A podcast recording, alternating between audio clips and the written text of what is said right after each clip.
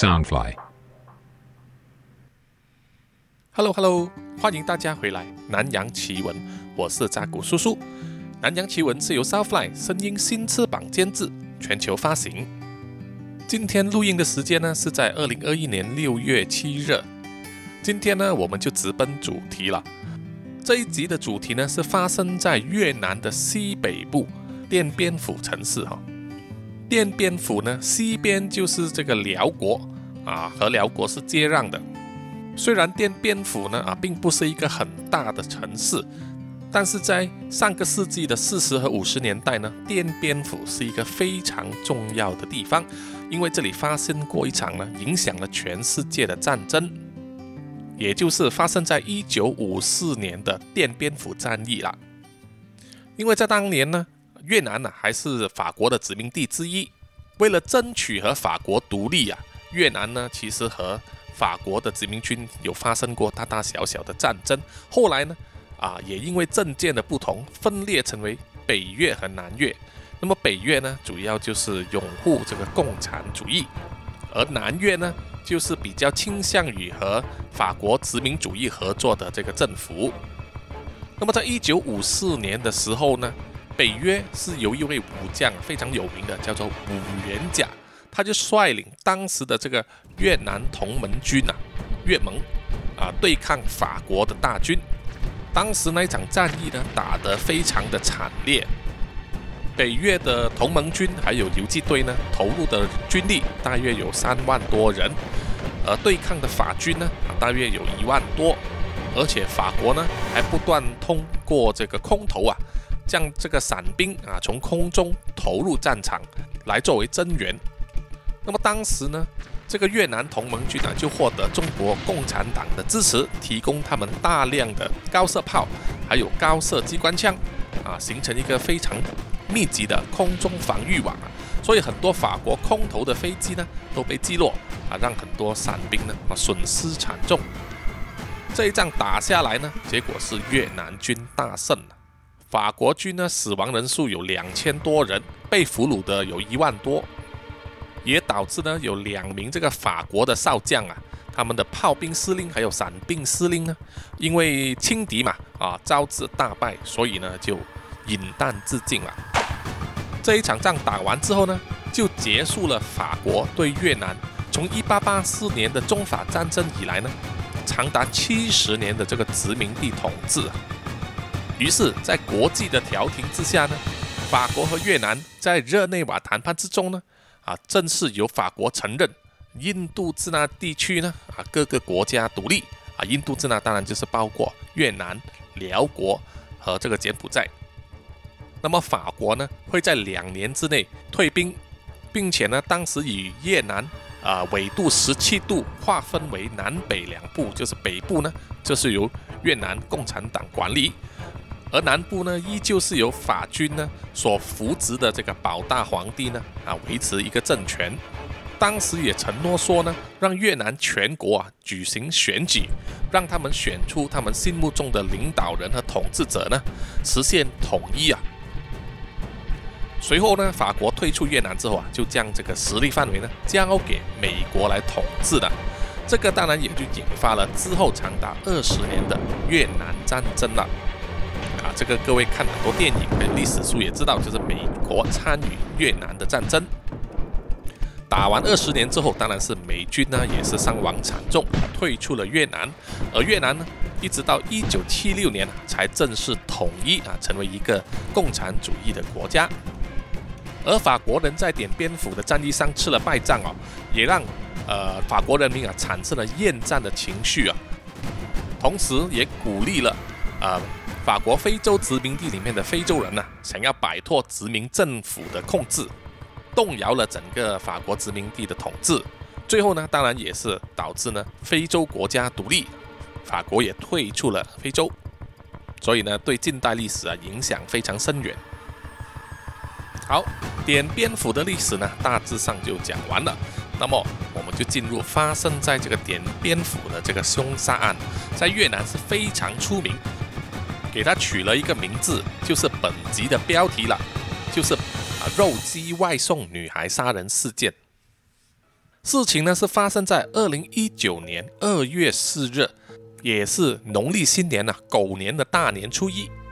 那么当时呢，有一位中年的女性啊，叫做陈氏啊，姓陈的，她在菜市场里面呢，经营着一个贩卖鸡肉的摊位，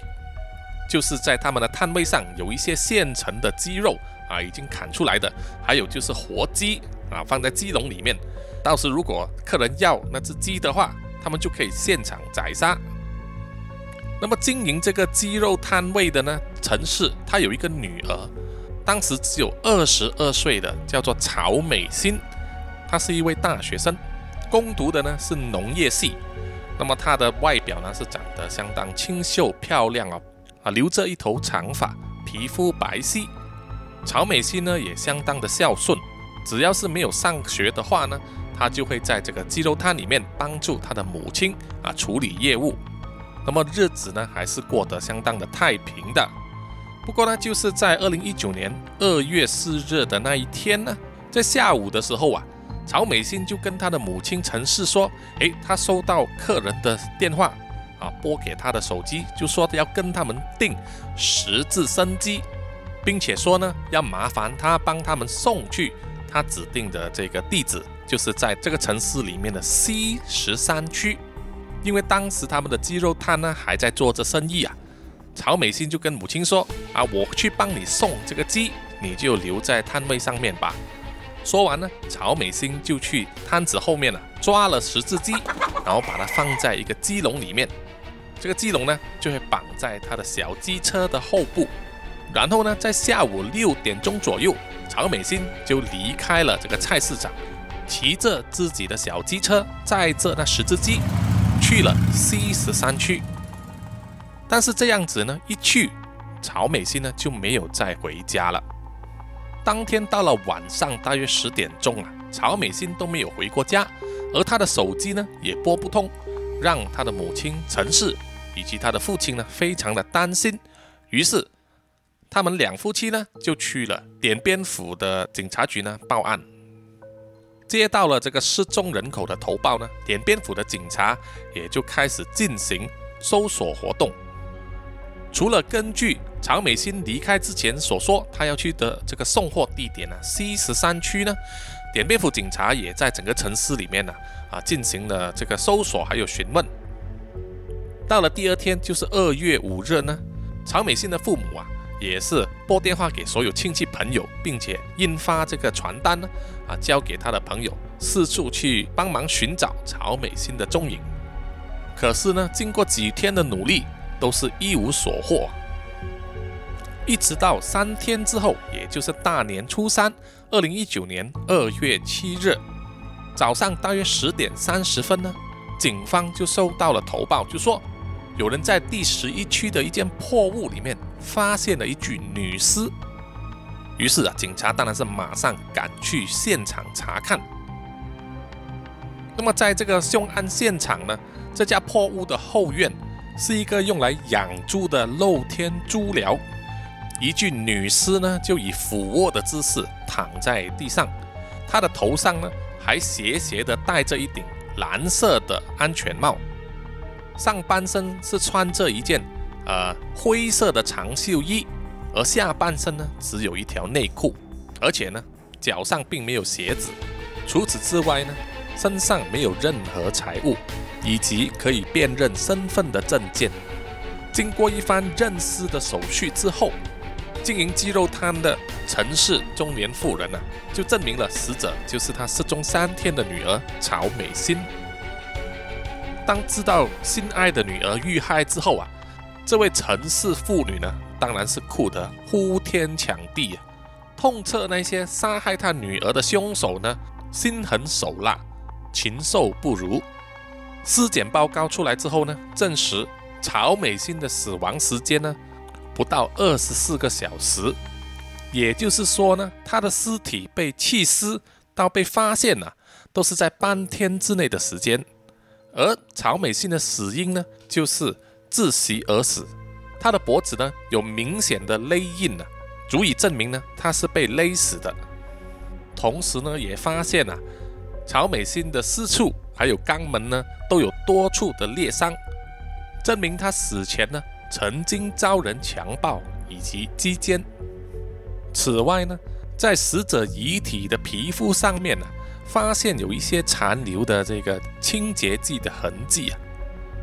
所以法医呢相信呢，凶手在杀死死者曹美心之后，还针对她的身体呢进行一番清洁，来消灭任何可能残留在她身上的一些 DNA 痕迹或者是证据了。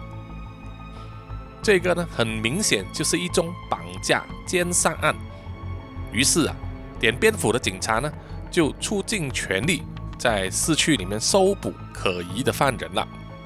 结果不出一个星期呢，警方就逮到了八个人。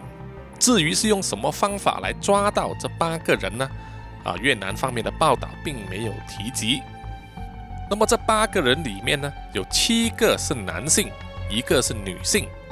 主要的犯人呢是三十七岁的魏文顺。那么抓到这些犯人之后，警方当然是进行连番的盘问，要他们交代清楚整个案件的来龙去脉了。这整个盘问和调查过程呢，就经历两个月了，一直到二零一九年的四月六日，而且警方还在四月初的时候去逮捕了女死者曹美心的母亲陈氏。这个是为什么呢？原来这个案件呢，并不是单纯的绑架、强奸、杀人案件呢。根据主嫌犯魏文顺的口供呢，他说在十一年前呢，也就是二零零八年，魏文顺呢就和死者曹美心的母亲陈氏一起合作贩毒啊。他们当时呢主要是贩卖冰毒，他们当年呢做的生意还不小。那么一直到二零一八年呢，魏文顺因为犯了伤人罪啊，而被判入狱一年。在魏文顺入狱之前呢，跟他合作贩毒的陈氏，也就是死者曹美心的母亲呢，曾经在魏文顺的手上拿了两块各重一公斤的海洛因，好像砖头那么大。各位如果有看这些美剧的话，应该也看过。那么那个价值呢，大约是等于三亿元的越南盾，折合起来呢，就是大约是新台币三十六万元左右。那么陈氏就跟魏文顺呢拿了这一块海洛因，但是还没有付钱。魏文顺呢曾经跟陈氏啊追讨这笔欠款了，但是陈氏就说啊他当时没有钱，没有办法偿还。那么一直到魏文顺呢因为伤人罪入狱。陈氏呢，可能就认为啊，反正你坐牢了，就不用还钱给他了吧？啊，就认为这样子不了了之。谁知道呢？啊，魏文顺就记在心里，而且一直到一年之后出狱，还在记着这笔钱。在二零一九年一月三十一日啊，快要接近农历新年的时候，魏文顺呢就在点边府的菜市场里面看到陈氏啊，就在那边开了一家卖鸡肉的摊位。那么，既然找到了陈氏魏文顺，当然是想要讨回那三亿元的越南盾了，因为他当时刚出狱不久啊，啊，身上没什么钱花。而在发现了陈氏的踪迹的当天，因为菜市场啊人非常多，于是魏文顺啊就决定说要等待时机啊人少的时候才去跟这个陈氏啊讨这笔欠款。一直等到晚上大约十一点左右，陈氏呢收拾了这个鸡肉摊，准备骑着机车呢要离开菜市场。魏文顺呢就从角落钻出来啊，挡住了去路，就向这个陈氏啊讨要他的欠款。那么陈氏当时啊直截了当的说他没有钱，就猛灌油门呐，骑着机车飞驰而去，回到自己家里。那么魏文顺当时呢啊只有两条腿，根本追不上那辆机车，于是他只好另想办法，怎么样去追回那一笔钱。那么在二零一九年二月一日呢，魏文顺就去了一个朋友的家里啊，这个朋友呢是他在坐牢的时候认识的狱友。魏文顺在这个朋友的家里面呢，喝酒、搓麻将、打牌的时候啊。就跟这位朋友啊说起啊，这个菜市场的陈氏呢，曾经欠他一笔钱呢，一直追不回来，就问他的朋友有没有认识一些人呐，可以帮他去讨债。过了几天之后，魏文顺又去了这个狱友的家里呀，同样的在喝酒打牌。这个时候，有一个叫做裴文冲的黑社会分子呢，也来到这里找魏文顺，就说是他的老板叫他来跟魏文顺要钱的，可能是赌债啊，可能是什么钱，我们不知道。那这个时候呢，魏文顺就跟裴文冲说：“啊，我现在没有钱还你，因为呢，有一个女人呢欠了我三亿元的越南盾，都一直没有还给我。如果我追得回来，我一定会用那笔钱呢来还给你的老板。”于是两个人商量一下，就达成了一个协议啊，就是呢，裴文冲会找几个人呢一起帮这个魏文顺呢去讨债，讨回那三亿元的越南盾。那么代价呢？他就必须支付给裴文冲呢五千万越南盾作为报酬。于是，在当天下午三点呢，裴文冲和魏文顺啊两个人就分别骑着机车四处去接载啊裴文冲指定的这些帮手啊，去某一个地点集合，一起商量怎么样跟陈氏呢讨回那笔钱。一开始呢，他们原本是想要绑架陈氏啊。把他绑回来之后，威胁他，逼迫他将这笔欠款还清。但是裴文冲就说啊，如果钱是在陈氏的手上，你把陈氏绑了回来，那么你叫陈氏怎么样去去哪里拿钱给你呢？于是他们又想到说呢，要绑架陈氏的孩子啊，以孩子作为威胁呢，啊就不怕陈氏不会就范了。于是他们就同意了这个做法。一行八个人呢，都被分配了不同的工作岗位啊。在二零一九年二月三日，也就是年三十除夕那一天呢，他们这一行八个人呢，就在这个菜市场里面呢，秘密的监视着城市的鸡肉摊，也要留意城市的孩子啊，如果出现在这个鸡肉摊那一边啊，他们就把它定为目标。也就是在那一天呢，他们盯上了城市的女儿曹美心呐。啊，因为曹美心呢就在这个鸡肉摊那边呢帮忙做生意。在事发当天，也就是二零一九年二月四日大年初一，裴文冲呢就派了其中一个手下，我们叫他老王。老王呢就去了这个菜市场，特地在城市的鸡肉摊隔壁的那一家鸡肉摊呢买了四只鸡。然后趁这个鸡肉摊的摊主在屠宰那四只鸡的时候啊，他就和隔壁摊的曹美心呢聊天。因为陈氏和曹美心呢其实都不认识这个老王，所以他们就当他是一个普通的客人。当时老王呢就跟曹美心要了手提电话号码，就说：“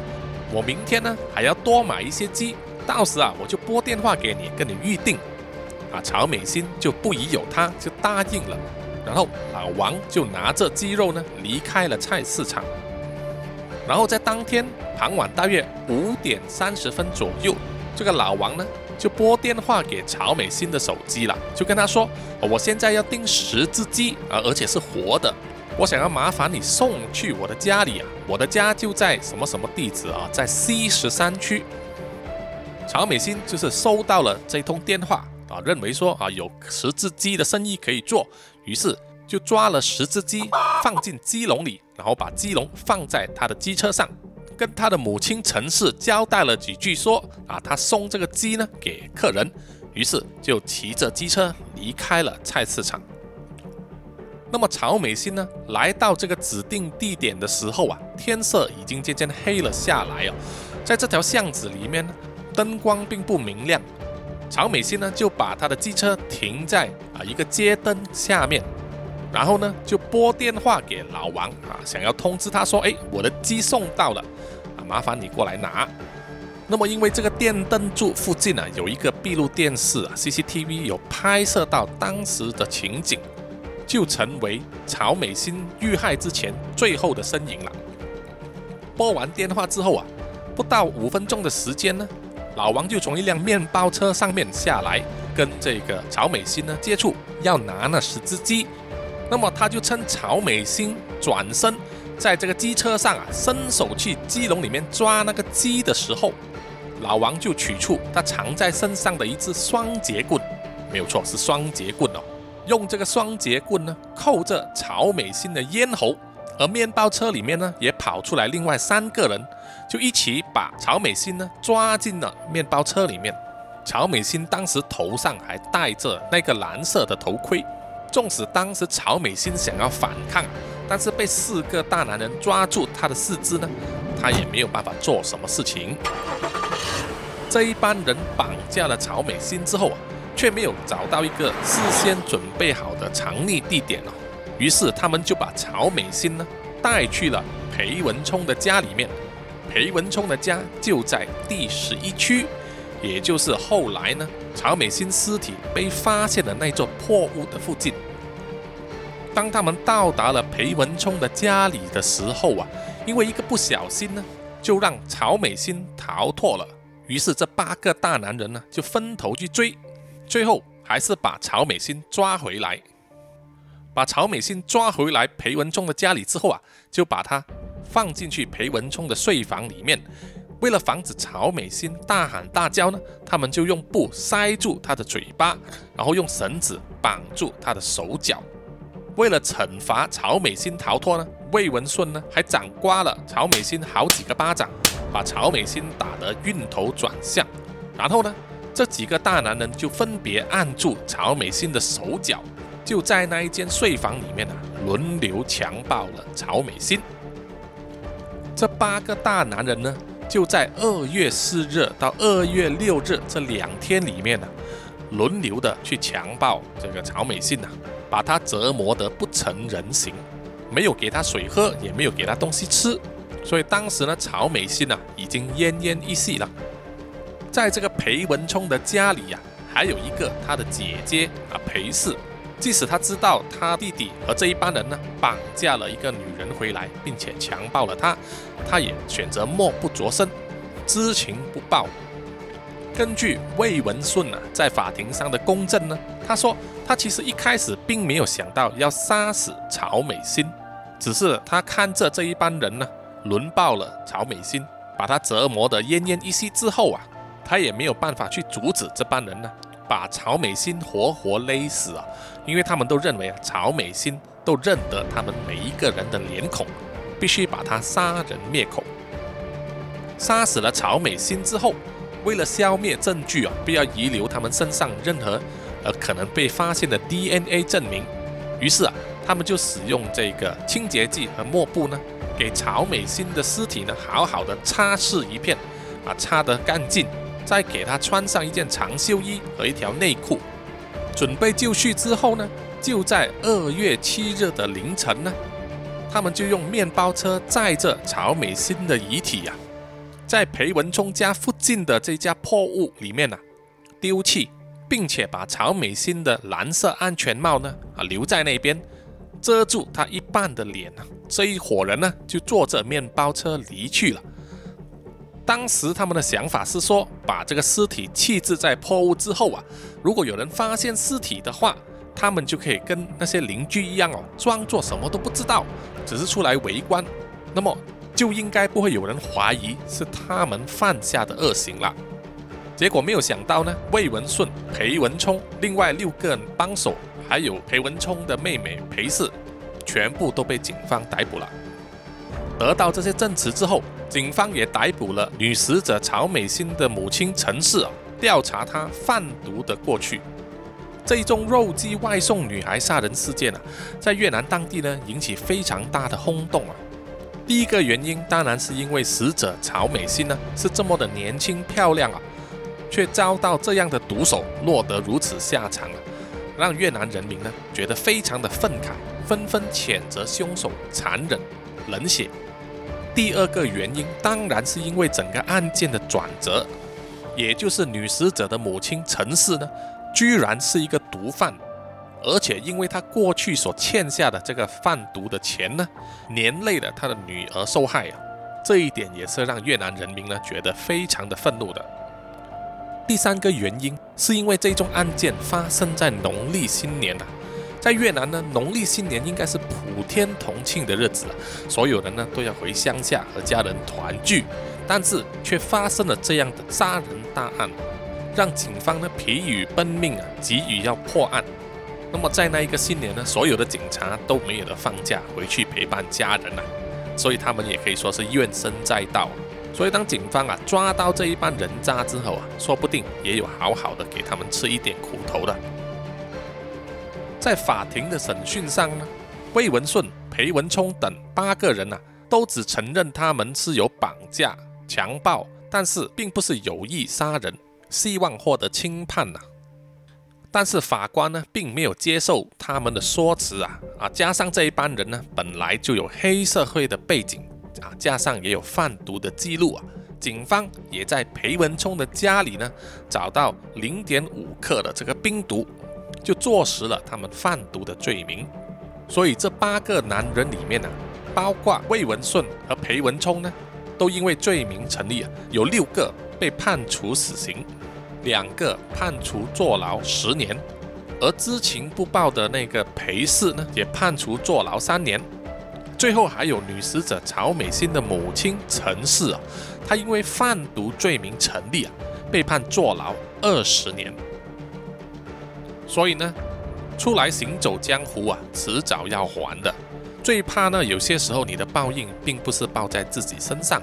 而是报在你的下一代身上。因为对他们来说，他们是无辜的，却必须要承受上一代所犯的罪名啊！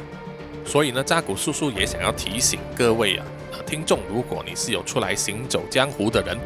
呃，有时候可能走江湖是迫于无奈了，我们很难说。但是也请时时记得呢，千万不要犯大错，也常常要做好事，做善事积阴德，以求日后呢有一个善终啊！好，本集的南洋奇闻呢就到此为止，谢谢各位听众的收听。喜欢的朋友呢，欢迎到 Apple Podcast、Mixer Box、Spotify，还有这个南洋奇闻的 IG 呢追踪，给予我们一个 like，还有点赞哦。也欢迎各位留下意见和评语。谢谢大家的收听，我们下一集再见，拜拜。